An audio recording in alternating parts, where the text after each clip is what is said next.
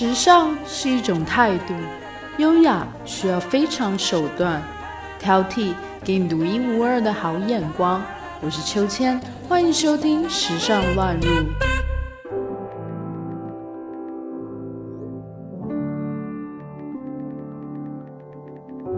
Hello，我是秋千，今天要和你分享的是用你们的艺术去翻搅这世界。I'm just now leaving. 没有人能够预料二零二零年会如此的动荡，全球疫情升温，连带经济衰退，民生医疗物资匮乏，旅游、航空等等各大行业大幅度的衰退、裁员，连最初坚定不改期的东京奥运也确定延后一年举办。这次疫情产生的危机感让人身心不安，很多艺术家开始以各种形式去探索灾难与心灵的主题。它唤起了我对七零年代纽约艺术的回想和怀念。现在纽约曼哈顿摇身一变成为了超级富豪的封闭小岛，说起来其实挺讽刺的，因为在二十世纪七零八零年代，纽约躁动而且危险。曼哈顿只是收容穷人的牢笼，是臭名累累的危险地区。女人出门要带防狼喷雾，连男人下出租车都会要求司机先别走，要等到他们走完车到家门的那五米。那时，一场停电会让整片街区陷入疯狂的抢夺，地铁车厢也满是涂鸦。那时，巴兰钦、巴兰钦的权势如日中天，纽约州剧院变成了纽约知识分子的沙龙。那时，一个爱读塞林格的重生教徒杀害了约翰列侬 （John Lennon）。那时，安迪沃和 Andy Warhol 坦诚自己的欲望，用作品与经历诠释出曼哈顿被数百万人包围下孤独不安。那是美国文艺史上最后一段尚存高雅低俗之分的时期。无论是作家、画家还是戏剧家，都希望成为艺术的殉道者。作为爱惹是生非的艺术家们，有谁会喜欢生活在最安全的城市呢？在曼哈顿街头平平安安的走着，谁能用这样的事创作出一幅作品或写出一本书呢？当空气里弥漫着危险可能性时，才是一场风暴即将来临。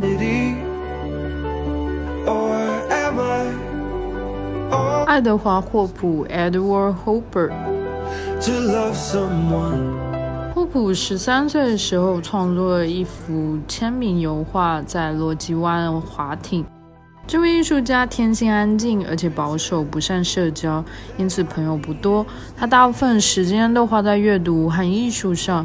这些特质在后来或许反映到他的作品上。霍普以描绘吉辽的美国当代生活风景闻名于世。是的，吉辽就是霍普的作品核心。尽管霍普的大部分画都偏爱暖色调，而且往往有一道强烈的光线从画框外斜射入画内，有时候会亮得扎眼，可你依旧会感受到一股寒意。那种寒意是画中的男女即使靠得很近，却相顾无言；是清晨独自一个人醒来后，坐在沙发上望着窗外暖阳发呆；是深夜的酒馆里，三三两两陌生人坐在一起，却独自饮酒。加油站、汽车旅馆、空无一人的大街，霍普用场景描绘了那个时代美国年轻人的心境，通过他的绘画来探索现代都会里人造灯光与城市中的心理风景。同样着重光影，霍普透过细腻的色彩与构图，表现出寂寥与冷漠，更加强化人类心理层面潜意识里面对孤独感的无奈。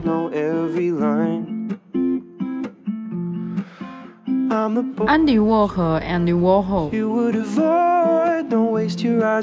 Andy Warhol 是视觉艺术运动、波普艺术最有名的开创者之一。在作为商业插画家获得巨大成功之前，Andy Warhol 曾经从事画家、前卫电视制作人、档案家、作家等工作。Andy Warhol 认为艺术与金钱挂钩，因此应该要努力的把艺术商业化。他的著名作品中有一幅不断复制、家喻户晓的金宝汤图案，就表现了资本主义生产方式新一个阶段。他经常使用捐印版画技法来重建图像。他的作品中最常出现的是名人以及人们熟悉的事物，比如像是玛丽莲梦露，重复是其作品的一大特色。的确，Andy Warhol 似乎不应该感觉寂寞。他最为人所知的就是他永不嫌腻的交际本能，身旁几乎无时不刻都有耀眼的跟班。但他的作品却凸显出孤独、寂寞带来的问题，这都是他终其一生抵抗的问题。Andy Warhol 的艺术在人与人之间游走，深度的探索远近距离、亲密与陌生之间等深刻哲学问题。就跟许多寂寞的人一样，他有无可救药囤积癖。Warhol 制作物品，并且让物品包围着自己，借此在人类亲密关系的需求之间架起一个樊篱。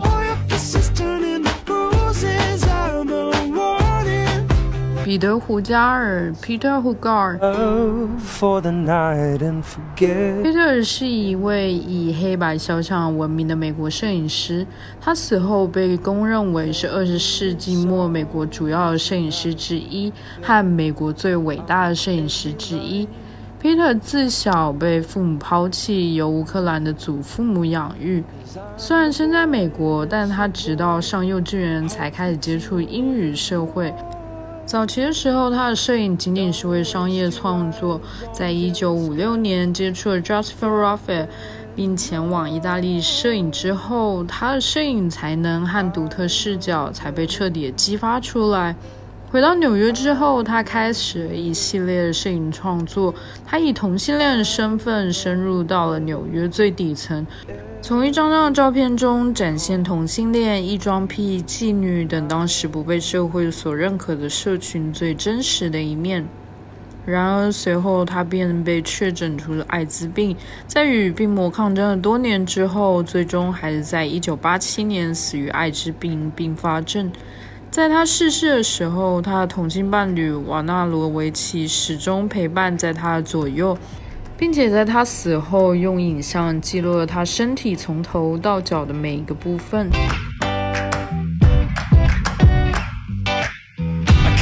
大卫·瓦纳罗维奇 （David Warnovich）。一九五四年，瓦纳卢维奇出生在美国新泽西州。贫苦的童年、虐待倾向的家庭和同性恋身份遭到歧视，使得他在十六岁的时候就开始到处流浪，从美国到欧洲，最后留在了纽约。从曼哈顿的音乐艺术高中毕业之后，瓦罗维奇成为了一位作家、画家、摄影师、电影人、行为艺术家兼社会活动家。一九八八年，他被确诊艾滋。在一九九二年病逝。瓦罗维奇的一生非常的短暂，却成为了八零年代美国最具代表性的艺术家。由于他同性恋的身份和其作品非主流的特性，他的作品至今都充满着争议。就单单二零一八年一年，纽约惠特尼美国艺术博物馆 （PPOW Gallery） 和纽约大学举办了三场回顾展。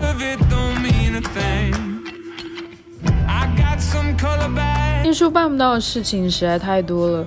艺术不能让人起死回生，艺术也不能修补朋友之间的争执，艺术也无法治愈艾滋，艺术更无法停下全球变暖的步调。但艺术仍然有出奇的作用，可以用它独特的方式在人与人之间协调，即使素昧平生，都能够渗透并且滋养彼此的人生。艺术确实能够营造亲密。它有办法抚慰心灵的不安。我们终将在艺术作品的探索途中遇见我们自己。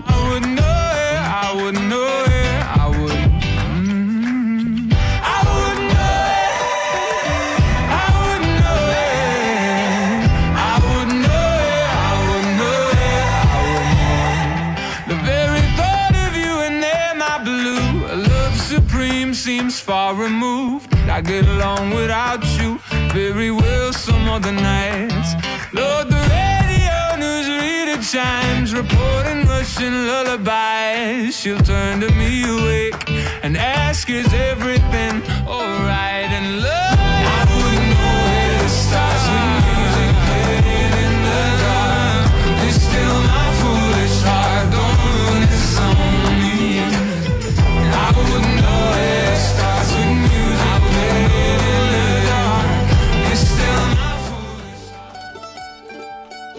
本期话题文稿内容将会同时发布在我们的微信公众号“秋千 swing”，秋是秋天的秋，千是千言万语的千，加上英文拼写 s w i n g swing。欢迎大家留言和订阅，历史考究加上一点想象力，为您挑选俯拾皆是时尚野趣和寻常好时光。更多的时尚资讯，敬请收听《时尚乱入》。